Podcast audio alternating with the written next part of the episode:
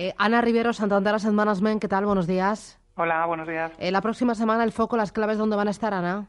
Claramente en la FED. Eh, estamos todos deseando que, pase esa, esa reunión para ver qué, nos dicen el miércoles 21 y bueno, aunque se descuenta al 100% que va a haber pues una subida de tipos, la verdad es que la atención está puesta luego en, la, en el Dodge Map, ¿no? En la, en la hoja de ruta que ahora tiene tres subidas para el 18 y dos para el 19, bueno, pues a ver si, si se acelera esa expectativa de subida o, bueno, pues nos quedamos como estamos y se tranquilizan los mercados.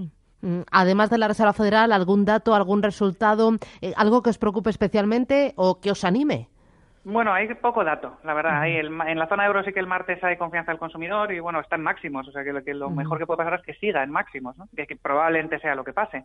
Y luego tenemos el jueves el informe mensual del BCE, pero como acaba de hablar Draghi también, no solo en la reunión del BCE, sino también en Frankfurt, y ahí ya fue un poquito más eh, suave el discurso y de hecho bueno pues tenemos el, el boom a 0,57 o sea que es que ha abierto hoy con lo cual pues mm, eh, parece que poco va a aportar el informe el informe mensual del BCE no o sea que yo creo que toda la semana va a girar en torno en torno a las expectativas que pongamos en el mercado de qué nos va a contar eh, un Powell en la Reserva Federal mm, muy bien, pues Ana Rivero Santander Asset Management, gracias por estas claves y veremos cómo se da todo. Gracias, un abrazo. Gracias, hasta luego.